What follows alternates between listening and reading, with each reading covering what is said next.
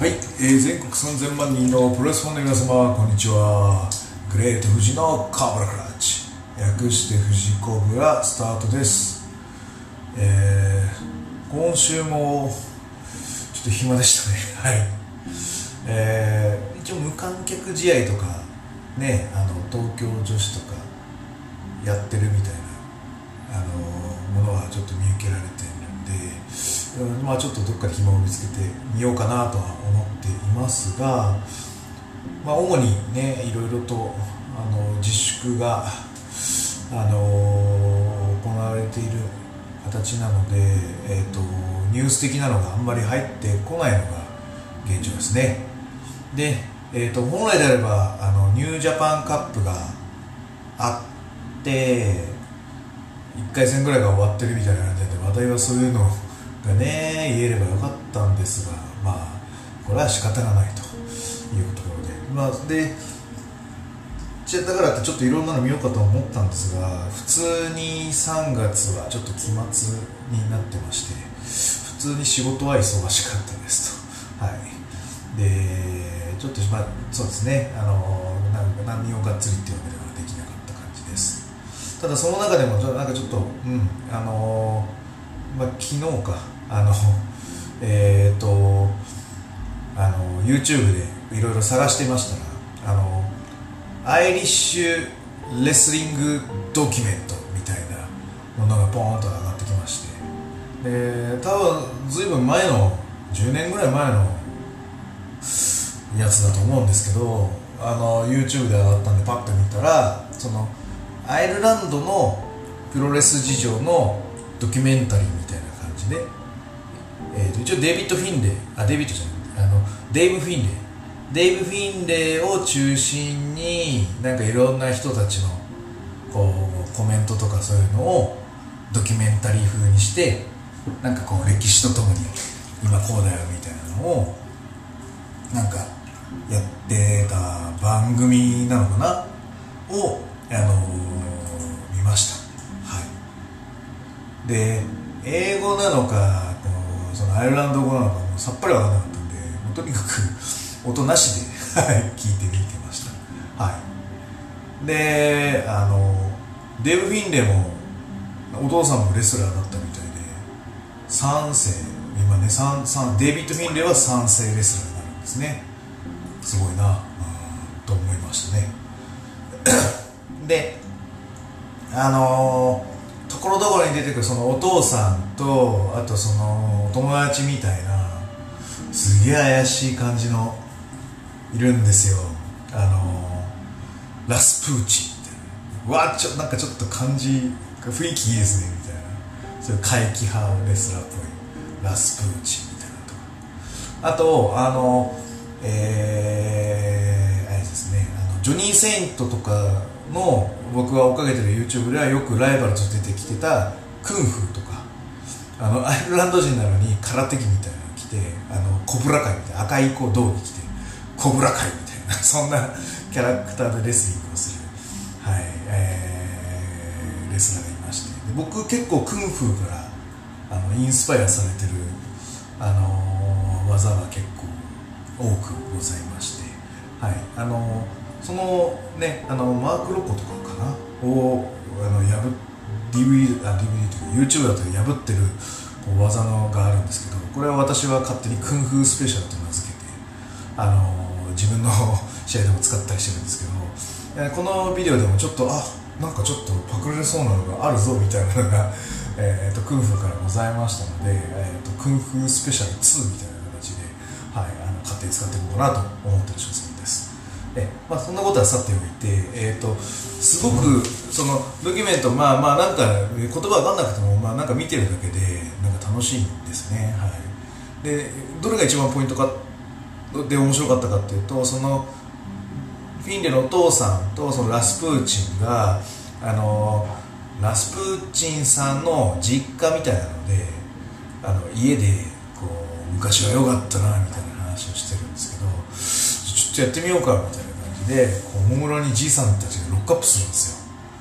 このじいさんのロックアップがめちゃめちゃ本物っていうかもうバチッてなっててかっこよかったっすね。こうだろうとここで上を取るだろうこうほらこうなるわけだみたいな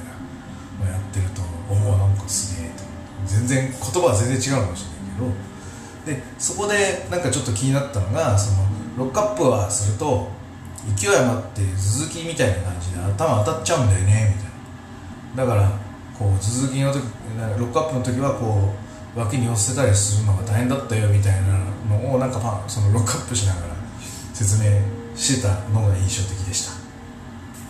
でこれ何かっていうと最近あの僕が見た中では、えーと、ヒートアップの、えー、YouTube であの技講座みたいなのをやってましてであのロックアップ教えてました。そのボリューム1みたいな感じ、まあ、最初は最初はロックアップですみたいな感じでやってました。であのなんだっけガトームーブとかでツイッターで見るとあの早速桜井美はそれをいじってたっぽいですね。なんかロックアップばっかりじゃつまんないよみたいな感じで。いじってたっぽいのが見受けられたんではい、らしいなと思うんですが、はい、ただあのロックアップは本当基本の基中の基本で、まあ、ここから無限に始まるよみたいなのがあって僕は好きなんですけど、えーと、僕が習ったロックアップもそのフィンレイのお父ちゃんとラスプーチンがやってたロックアップの方なんですね。で、えーと、ヒートアップの方ではロックアップでこうやるんだよって例えばこのコントロールするためみたいなのが同じなんですよ。こう奥襟使って首を持ってコントロールするためにロックアップするんだよ。これは同じなんですけどあの頭を打たないようにあの止めるために地面で足を打って固定するんだとロックアップの場所であの田村選手は教えてましたね。はい。これは俺習ってねえんだよでただあのアメリカンプロレスでもそうやってロックアップしてるのあります。その、えーと、ショーン・マイケルズとか、はい、ブレット・ハートもダーンみたいな感じでロックアップもちろんしてますしインディーの、あのー、レスラーは結構やってますね。関本もやってるし。ただ鈴木秀樹さんはやってないですね。多分そういう教わり方をしてなかったと思われますし。あの我々がこう習ってたロックアップもそういうのは教わってはいなかったので NWA 系じゃなくて WWE 系からの派生なのかなこうなってるのかななんてちょっと思ったりしてます。はい、えー、それがちょっと面白かったのとあと本当の最後の最後で息子の多分あれはデイビッド・フィンデルだと思うんですけどあれとスパーしててなんかそこがすごいうわってなりました、まあそのなあ間もその昔のあの僕が WOS というワールド・オブ・スポーツというですねあの、えー、番イギリスの番組がありましてそのこのプロレス中継版みたいなのの切り抜きだとか、まあ、あとはそのおそらくそのアイルランドのインディーシーンのものがテレビ中継されてたようなものの抜粋みたいなのがあって非常に貴重な映像だと思いました。はい。はい。なんか楽しかったです。まあ暇なりにいいものを見つけたなと思って あのツイッターで拡散しましたのでぜひ一度見ていただけたらと思います。はい。えーとまあトピックはそんな感じでえっ、ー、とあえっ、ー、と最初に言っておきます。今日は、えーと、妄想会になります。はい。あのー、興味のない方はここでおやめになっていただいて結構です。えっ、ー、と、え、今日のえー、なもうもう今日はですね妄想を語ろうかと思ってます、えーと、それなんでかというとその忙しいながらこの3月の期末の中でちょっとすごい気になったあのトピックがありましてでこれがあの秋山純が WWE のゲストコーチに招聘されたみたいな記事があったと。であそうなんだと。鈴木秀樹さんとかも言ってましたしね。あの剣道家臣もあの行ったみたいな本出したりしてるんで、まあ、WWE はその、えー、トラディショナルレスリングを、えー、技術として資産として集約できるこの最大限のマーケティングをしてるのかな。とは思ってます。でそれが、あの記事にはなってるんですが、まあ、その中のコメントでなんかあの日本ではもう後進に譲れみたいな形だったのでアメリカで必要とされて嬉しかったみたいなのが書いてあってなんかちょっと寂しく思いまして。はい。でこれこれは単純に言うともう日本ではもうそこそこなポジションだからアメリカでまたなんかこうそういう役割をみたいなようなコメントのはずなんですけど僕はその日本では孔子に譲れと言われてるのでを全日本プロレスではもう孔子に譲れと言われてるのでみたいな感じでちょっと受け取り方を変えてしまったのがあってすげえなんかあれ全日本でもう出場されてないの？みたいな感じがちょっと気になってずっと気になってそこからすごい妄想をしてました。はい。でえっ、ー、とあの秋山純のその「虚勢を継ぐもの」というですねあの本出してるのも持ってますのでもう一度読み直したりとかしてであの今のプロレスのねなんかすごいのはいろいろあるんだけどあの全日本プロレスはこれがしっかりしてるというところのストロングポイントはその秋山純が持っている技術があのしっかりと下まで教わってる。俺の持ってる技術はやっぱり他とはくあの比べてもしっかりしてるぞというそのプライドがあるよっていうコメントがあって。えその技術 WW に流しちゃったらもうプライドなくなっちゃうじゃん。大丈夫全日本みたいな。ちょっと不安になってる所存です。はい。私が。はい。でなんかねトースポだとねそこから先もあるんじゃないかみたいなねなんか感じのことを書いてあってえどうなの？WWE と全日本プロレス。もしくは WWE と秋山の関係をみたいなのがすごい気になってあのー、妄想してました。でえっ、ー、とじゃああそ僕がその妄想してるポイントでいくともし私がプロレス会社の社員だったらどう思うのかなっていうのをちょっと考えてみて。で、まあ、WWE がいいのかなと思ったから一応ちょっとどの会社で 妄想すればいいかっていうのを自分なりに候補を挙げてみましたと,、えーと、まず日本企業のナンバーワンということで言うと新日本プロレスですと。で新日本プロレスは売上高52億。今年はもっと上がるのかな従業員80名程度と。で当期純利益は5億という、えーと、黒字成長株の企業です。で主な、えーと、収益のポイントでいくとその海外向けないしのニュージャパンプロレスワールドだったりとかあとはビッグマッチの、えー、会場をしっかり埋めれるようになってきたというところが評価に値しているのかな。この売り上げに結びついているポイントになってくるであろうと言われています。なのでここだといわゆる日本でいうと業界1位なわけで彼らのすることっていうのは自分のストロングポイントをどんどん極めていくこととあとは強敵になりそうな同業他社その DDT の,、ね、あのメインどころとかああいうところがもし新日本に来たいっていうんだったらジャンプの手助けを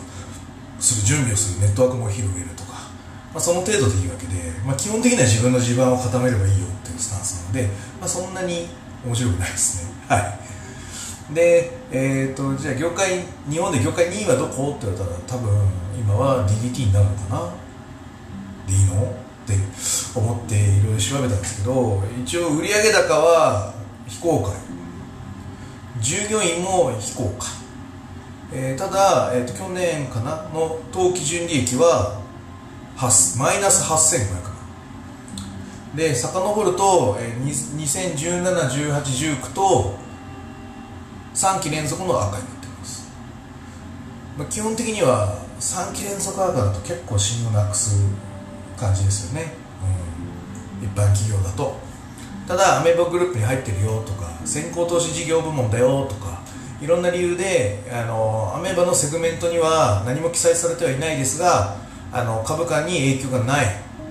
えー、レンジともしくはまあ、その ABEMATV の初期投資っていうものの中に含まれてるマイナス8500万という形ですとあれ負債がマイナスが結構100億ぐらいあったよねなんかいう話なんでまあまあそれに比べればっていうので目立ってないだけかな。いう形なんで DDT 自体にはいろいろ課題があることは間違いないです。であのレッスル1でねその高木社長の本がいろいろ言ってたようにあの、えーと結構経営立て直したんだよって言っても立て直ってはいなかったんですね実は。っていうところなんで、まあ、何らかの経営的な手こ入れっていうのはプラスアルファせねばならんのような気がします。うん。従業員っていうかタレントが多いよね。DDT グループは新日に比べてもだいぶ多いはずなんで。じゃあこれの維持費とかそういうのはどうなんという時にまあ年俸でいくと到達すれば絶対新日本の方が高いんだろうけど、うん、まあ気になりますね。だからそこがバサラの独立とかといろんな要因があるのかもしれないけど、まあ、そこはいいんじゃないって話、はい。なのでここも課題はあるけどでもアベーバーが何とかするでしょうってなるとまあそこはなんか面白くないよねって話。でえ、ー、とじゃあ全日本プロレスですがあのなんか WWE と紐づくと言われているここはどうなのかというと同じく売上高売上高も非公開だし従業員も非公開でまあ、当期利益はマイナス42万という、うん、で2期連続赤でしたねホームページで、まあ、3期なのかもしれないけどね。でもこれはなんか怪しいよね。税金操作みたいな マイナス数字なんで、税金払いたくないからわざとマイナスにしたみたいなのを感じられるので、うん、ななんかなんかね、うん、なんか怪しいっすね。これ っていうところなんでまあまあまあまあ苦しいのは間違いないけどまあ何らかのものがあって。でやっぱりこうね業界のポジションを上げていくにはもっと売り上げ高上げなきゃいけな間違いないんで大変だなという話ですね。で最後に WWE はと言われた時は従業員ごめんなさい不明だったんですが売上高は975億の ビッグモンスター企業ですね。まあこれは世界でいろいろねやってるからってのもあるんですがそれにしても975億。桁がやっぱり1個1桁違ってさらに倍みたいな感じですからね。新日本プロレスと比べても、うん、で、えーと、ただ、えーと、アメーバでいくと,、えーと、だいぶ高いよね。何百億とかそんな感じだったはずなので、うん。あのー、DDT はだからそういうコンテンツの可能性を秘めてる。で、えー、と新日本プロレスのブシロードのサータなんで、まあ、まだ盛り上がるという系列のなんか余余白がある感じではあると思いますね、はい、ただ単一企業の WW975 億というのはやっぱすごいなと。キャラクタービジネスしっかりできてるなってところですね。マーケティングもね、はい、いうところなのでただ、えーと、WWE の日本支社ってどうなのっていうちょっと内訳までは見れなかったんですね。その日本支社としてのセグメントでの売り上げは何億で、えー、従業員は何名でどうしてますっていうのがこれ見えなかったっていうところがあったんでもしかしたら一番そうだなやりやりがいというか あの、うん、なんか妄想しやすいのは WWE 社員かなと思ったのでじゃあ俺が WWE 社員だったらどうしようかなみたいなのをちょっとあのすげえ忙しい電車の中とかいろいろ妄想してました。はい。でそこを今日はそれを道具に取っておこうと思いますはい。でえっ、ー、とじゃあゴール設定どうしようかな。俺が WW 社員としてなんかこう実績を上げるとか経営者に目標を言われてそれを達成しましたみたいなのを言われるとしたら、まあ、どういうゴールが一番理想的なのかなみたいなのがあった時にまあ一般的に言うと業界1位がいいわけだよね。ってことは新日本プロレスより売り上げが上がることがいいわけだよね。だからゴールは年商50億から80億程度がベストかな。で従業員も今公式80名ってやつなんで従業員100名で、えー、当期純利益も5億以上かな。うん。こういうのをまあイメージするというのかな。それ以外のこんなんか内容って何なのってなった時にうんそうだな。日本のプロレス業界でナンバーになることでいうとこの3つプラスじゃあそれをどうしていくかって話だね。内容はどうしましょうみたいな。はい。で、えーと、実際にじゃあ売り上げ上げるにはどうするかっていう話の部分と、えー、じゃないと売り上げ高上がらないんでね。でそうするとその売り上げの増大のプランと。あとは、えーと今の、まあ、利益当期利益を上げるためにはコストカットないしの経費削減をしていきましょう。これはどどんな一般人でも分かる話なんですね。売り上を上げる方法を考えよう。経費削減する方法を考えよう。これは分かる。で、えー、と大事なのは私そのシステム販売みたいなのをする時にそのうちの会社じゃない会社のあの先輩みたいなのがいらっしゃいましてでその人に言われたのはそのなんかシステム提案をする時は3つの要素で提案しなさいと。それはさっき言った売上増大ですというのと経費削減です今より安くなりますっていうのとあともう一つ言われたのは利益保持を考えなさいと言われてます。じゃあ利益保持って何なの？って言われた時に一番抽象的なんですよね。でここをまあうまいこと明確化するとかをするとシステム費用のコストが今より高くなっても使う価値あるねとかそういうふうに言われるところであるのでグレーゾーンならではならなんですけども一番歌いがいがあるポイントがこの利益保持利益確保になるよみたいなことになってきますでえ、ー、とじゃあそれ何なのって言われた時にその人が入りやすい環境を作るとか将来性がある動きは何してるのとかそういうことになってくると思われます。なので、えーと、人材育成しっかりできてるよとか、えー、設備投資がしっかりしてるから社員が働きやすいですよとかあとは、まあ、アメリカの子会社なんで訴訟対策であるだとかそういう権利関係の契約書しっかりしてるよとかこういうところが多分利益保持になってくるかなと思ってます。なのでさっきのゴールに達してくるとえーと、利上げ年商80億ぐらい従業員100名ぐらいで、えーと、当期純利益5億以上の、えー、人材育成がしっかりできて設備投資が充実している会社です。かな、うん、この5つぐらいを目指していくとゴールとしては100%になるよ。っていう感じなるかなと。はい。じゃあそんな経営指針があったと仮定してじゃあ現場でどうやっていくかって話ですよね。はい。で、えーと、じゃあ WWE で何するってなった時に、えー、考えてるのはその、まあ、まずは日本の興行を増やせば単純に利益が上がりますよね、えー、WWE で本当は前までは2回とかあって NEX で1回だったのが今は1回1回の予定になってるのかな。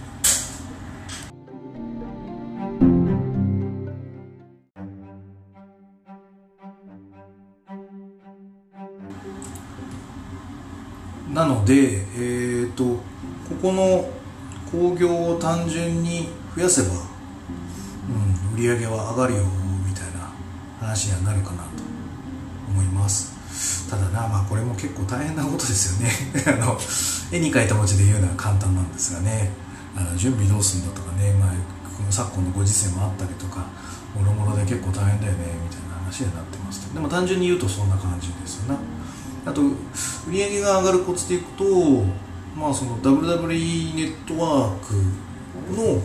日本人会員を増やすっていう形になりますな、うん、でこれが何なのかって言われた時に、まあ、日本人の、ね、レスラーがこっちで活あのアメリカで活躍するみたいなもう往々にしてやってますからね、はい、だから日本人が好む番組なのかコンテンツがあるっていう増えるっていうところがあのポイントなのかもしれない。そうなった時にはさっきのその全日本プロレスっていうのはやっぱキーになってくるんじゃないかなと思います。であのねその全日本プロレスの,、えー、あのアーカイブみたいなのもあるんでね確か、うん、でえっ、ー、と一回調べた疑惑があるんだけどな。えっ、ー、とその最近のその宮原なんちゃらとかそこら辺のやつはもちろん入ってるけど四天王プロレス時代のアーカイブって多分ないんじゃないかなそそれってノアが持ってるの？全日本プロレスが持ってるの？日本テレビが持ってるの？ってなった時に多分日本テレビが持ってるんじゃないの？って思った時にそこのコンテンツどういう買い方をするかって結構みんな欲しいとこだよね。うん。とプロレス業界だったらってみんな欲しいと思う。でさっき言ったようにねノアが持ってるもしくはノアが交渉しやすい立場であるならばやっぱねサイバーエージェントグループのアメーバ TV ないしえっ、ー、と DDT ユニバースあたりに引き込めば利益が出るよね。じゃあそれをさせないためにどうすればいいかって言ったらやっぱり WW ネットワークにそういうのを持っていくのがいいよね。じゃあちょっと俺見たことないんだけど Hulu とかって日本テレビと提携してるよね。で日テレの Hulu 日テレとか Hulu は全日本プロレスの四天王時代のアーカイブをやってんのかな？やってんだったら結構もう厳しいみたいな感じだよね、うん、やってない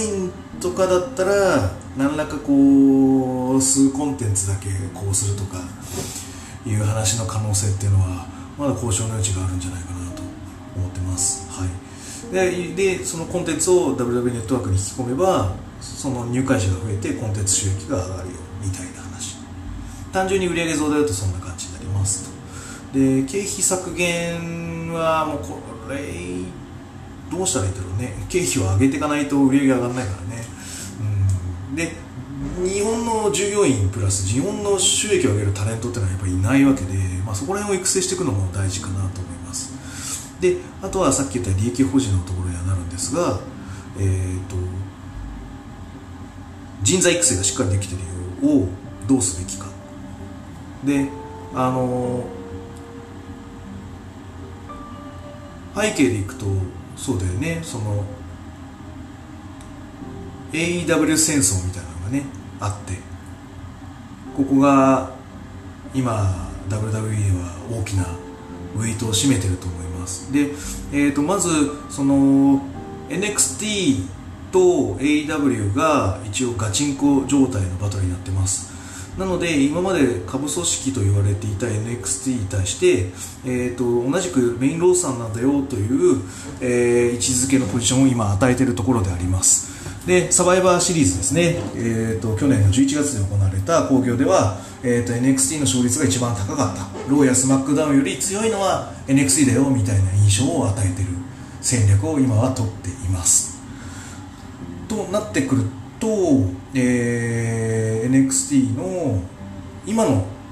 じゃないな。あの時の NXT のその人材育成だったという存在が今はないので、えー、そこら辺が9名になってくると思われます。なので、えーと、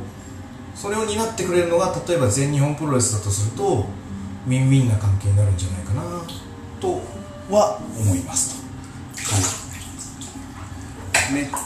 えーとあとはなんつうの？同じくその AEW の戦争があるんでビンス・マクマホンはあのいろんななんつうの？レスラーを辞めさせないように、えー、と今あのリリースとかはあまり行ってない状態になってますと。でこれがいわゆる結構経費をかさんでるんじゃないかと僕は思ってるのでどうせ寝かしておくんであれば WW の提携先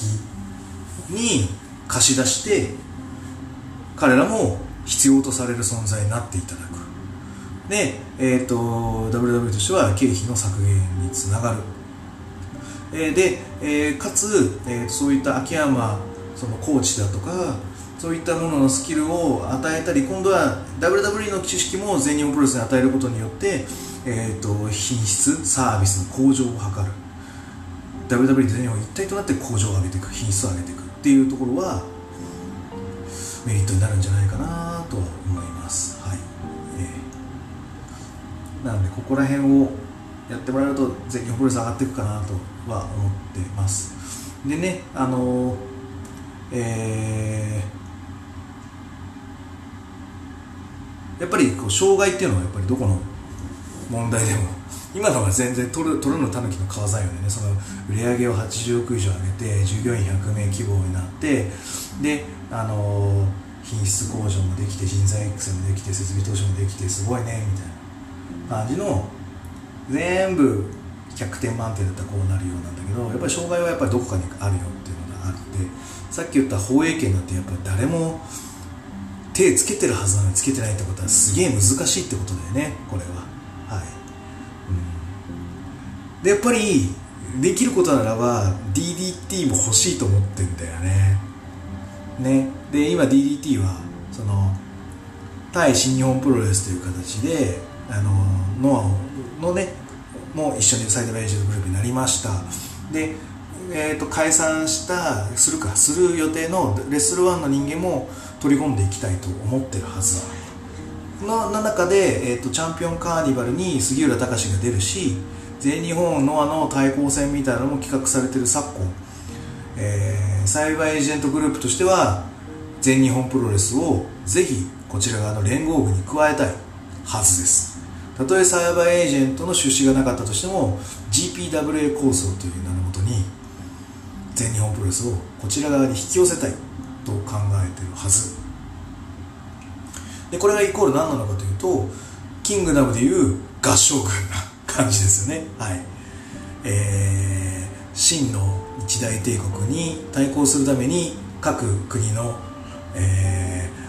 ー、軍軍隊が集まった連合軍が合唱軍。でそれを率いるのが、えーと、長野李牧。これが DDT 高木三四郎イコール李牧説ですね。はい。はい。でやっぱ GPWA というですねこう日程調整しながらお互い利益を確保していきましょうよみたいな、えー、協定みたいなのをあとはなんださっき言ったレスラーのあの引退後の活動もなんちゃらみたいなのも確か入ってたんだっけ？そういうそういう GPWA 構想の名のもとに合唱部を作って、えー、新日本プロレスを食っていきたいと考えてるはずなんでその中ではこの,、えーと、そのノアにいた三沢光晴とかそこら辺の映像権利がちゃんと利益になっていく。えレスラーの収益になったり、え団体の利益になっていくというようなところをやっていきたいと思うのでこの放映権の構想というのは非常に大事かな。これが WW に取れれば WW ネットワークで、えー、四天王プロレスが見れるということで私としては美味しい。ということです、はい。えー、でまだまだまだその障害みたいなのはありますと。でこれはあの日本人気質に対する考え方ですよね。で日本人は特に、えー、海外企業からの M&A みたいなものを非常に嫌います。はい。あのー、ライブドアの事件でもおなじみのようにね。あのすごく嫌っていくという話なので、えーと、単純に、えー、スターダムを買いますとか、えー、ノアを買いますみたいなのは全部失敗してますよね。でこれは多分海外への M&A に対する抵抗感というものから起こっているのは、えー、少なくないはずです。なので、えーと、スターダムは新日本プロレスに行ってしまって、えーと、アメリカやし世界興行で必須とされている男女の、えーと、興行バランスっていうところが、えー、と改善されてしまった脅威になってしまったではあります。でサイバーエージェントグループは、えーと、DDT もノアも東京女子もある中で、えーと、海外戦力にはもうできる土壌は揃ってますと。で、えーと、かつノアというところの、まあ、いわゆるタレント性ですよね。あの豊富なタレントを、えー、持ってかれたというのは非常に痛い打撃のはずです。WWE としては。なのでせめて全日本プロレスに対しては行ってほしくないはずなんですよ。そっちでは。はい、だから GPWA 的なので横並びになってるうちはまだいいんですけど同じように囲われちゃったりなんだりした場合は非常に怖いねって話ので、えーと、普通な買収はもう本当成功しないと思うので企業提携みたいな形で徐々に貸し付けていくしかないんじゃないかなという印象です。はい、で、えーと、とやっぱお土産としてはその AEW 対策で余った枠の余剰人員を、えー、貸し出すことによって自分のところの経費を落とすとともに、えーと、売上に貢献する。あとは全日本プロレスに貢献していくと。でその代わり、えーと、その全日本プロレスの肝と呼ばれている秋山プロレスの秋山純の技術を、うん、盗んでいくと。いうところで、えー、なんつうの？ウィンウィンの関係を築いていく方法がいいんじゃないかなと。あとはあの同じく敵対組織でいうと,、えーと、老害 老害って言っちゃだめだから、えー、敵対組織人物的なものの存在です、まあ、言っちゃえば猪木とか長州とか前田とか藤波とかその辺ですご意見番みたいなやつがあこんなんあかんわとかって言ってあの世界の風潮が流されてしまうみたいなのが避けたいですよね。はい。でえっ、ー、とそういうのの対策っていうのは WWE はもうしてると僕は思ってましてでそれが僕ホール・オブ・フェイムなのかな？と思ってます。はい。で WWE のホール・オブ・フェイムっていうのはあの前からまあちょちょっとあったらしいんですけど1996年ぐらいに亡くなってで2004年ぐらいに復活してると。そういう印象です。でえー、っと一応その2002年には WCW を買収して一大組織になりました。いわゆる全米政府が完了しました。っていうのがその2002年の1月ぐらいの話ですよね。でその後 WWF を WWE に名義書変更して、えー、世界規模になっていきますよということをしていったところになります。で、まあ、いわゆる WWE になったからこうしましょうでホール・オフ・フェイムが2004年に復活したっていうのはあのー、背景としてはもう全然そういう話なんですけども誰が提案したのかな？トリプル H とかわかんないけど。えー、なんだけども、えーと、じゃあその前の背景何って言われた時にアメリカの政治絡みでいくと,、えーと、粉飾決算が多くあった年でした、えー、言論者とかあと他のところ。ちょっと僕はよくわからないです。で一大きなポイントは、えーと、会計事務所である有名なその時有名なアーサン男性という会計事務所があってで、えー、とその会計士も巻き込んで粉飾決算をしてたというのが大問題になった大きな要因です。なので、えーと、透明性のあるより透明性のあるより監査がしなきゃいけない、えーと、企業形態というものをアメリカ自体が目指さなきゃいけない。これは世界としても目指さなきゃいけない。こういう風潮になっていったのが2001年から2002年にかけての話。でこれがコーポレートガバナンスと呼ばれるその、えー、自分たちのいいもあのしっかりと法制強化していきましょうよ。でそこから最近が出てきた名前で名称でいくとコンプライアンスっていうところですね。あの企業イメージですね。あの法制を整えつつかつ提供するものが、まあ、世の中のためになっているよとかあとは人道的であるよとか、まあ、そういうところが結構気にするところまで来てますと。でまずはその前段階のコーポレートガバナンスを強化しましょうみたいな話になってていわゆるいろいろ見直さなきゃいけないなった時に、えー、と先ほどのその利益保持のところでいくと同じくその人材育成とともにあるのが あのアメリカだと多分大きいポイントなのが訴訟対策。訴えられた時に抗弁できる要素を多く持ってい何の保証もしてくれないとかいうよりかは保証はそこそこしているよっていう状態を作ってあげて訴訟をしにくくするという環境を作りますと。こういうこう投資の仕方っていうのもありなのかなと思います。で僕はそれがコールンフェイブだと思ってます。はい。誰をどこにもそんなネットには載ってないんですけど、訴訟対策でやってるような気がします。はい。えーと、アメリカのプロレスシーンに対する地位向上とか、まあ、年収的なものとか、あのー、何らかお支払いはしてると思うんですよね、はい、で敵対勢力の懐柔策でもあると。アメリカのスポーツ年金ってやっぱすごいいっぱいもらえるっていう噂なのでプロレスラーとしても頑張っていわゆるそういう年金制度やら保証があるよっていうからこそ今の WWE のレスラーが、えー、メジャーリーグの、えー、始球式に出たとしてもあの対等という形、まあ、あなたよりはもらえてないけど俺もちゃんとそこそこ一般企業と一般並みでもらえてるよみたいなプライドだったりその NBA とか NFL とかとあの一緒にイベントする時にも大きなモチベーションになってくるはずです。こういうところはしっかりやってると思うのではい。いやなんかそういうのはあった方がいいんじゃないかなって思ってます。はい。なんでここに対する対策ですね。日本人のこの重鎮が全日本 WWE を提携するということに変なちゃちゃを入れてこないようにしなきゃいけないと。でえっ、ー、といいタイミングでえっ、ー、とあれですよね。あのえー、なんだっけ。あの伝道会だっけ。伝道会。日本プロレス伝道会みたいなのがあったので。でそこサイト調べてみたらあの法人出資っていうのがあの5万円一口であるのであれそれ WWE のジャパン支社からあの何口か押し込んどけばいいんじゃないでしょうか。えーということでえっ、と私の妄想のまとめを 妄想でまとめってどういう話やねんっていう話なんですけどはい。あのいわゆるそのこれ以上その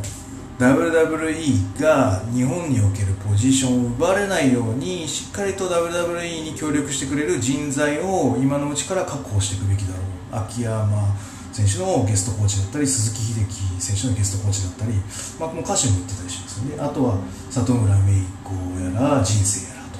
まあ、こういうところの、えーと、まだそのしっかり合唱軍に加わってない人材の、えー、合唱軍入りを阻止する。もしくは WW 側に引き込んでいく作業をしていただけるといいかな。あとは、えー、全日本プロレスへの外人承継などによる、えー、先行投資貸付系を行っていけばいいんじゃないかな。とか。あとは、えーと、日本プロレス伝道会に法人出資をいっぱいしてあいつらが文句言わないようにしてもらうというところとか。あとはあのーテレビ局関係のアーカイブ交渉して WW ネットワークでも日本のプロレスが見れるよみたいなことをやってもらえると非常に嬉しいかな。あとはまあそうだな。その施策でいくとうんその NXT のね番組を日本プロ日本テレビで放送する代わりにアーカイブを安く譲ってもらうとかいろんな差し替え案とかで頑張ってもらいたいみたいなものになってます。はい以上を、えー、私が プロレス会社の会社員だったらという妄想になります。はい、えー、そんな感じで今日は終わりたいと思います。はいじゃあ全国3000万人のプロレスファンの皆様ごきげんようさようなら。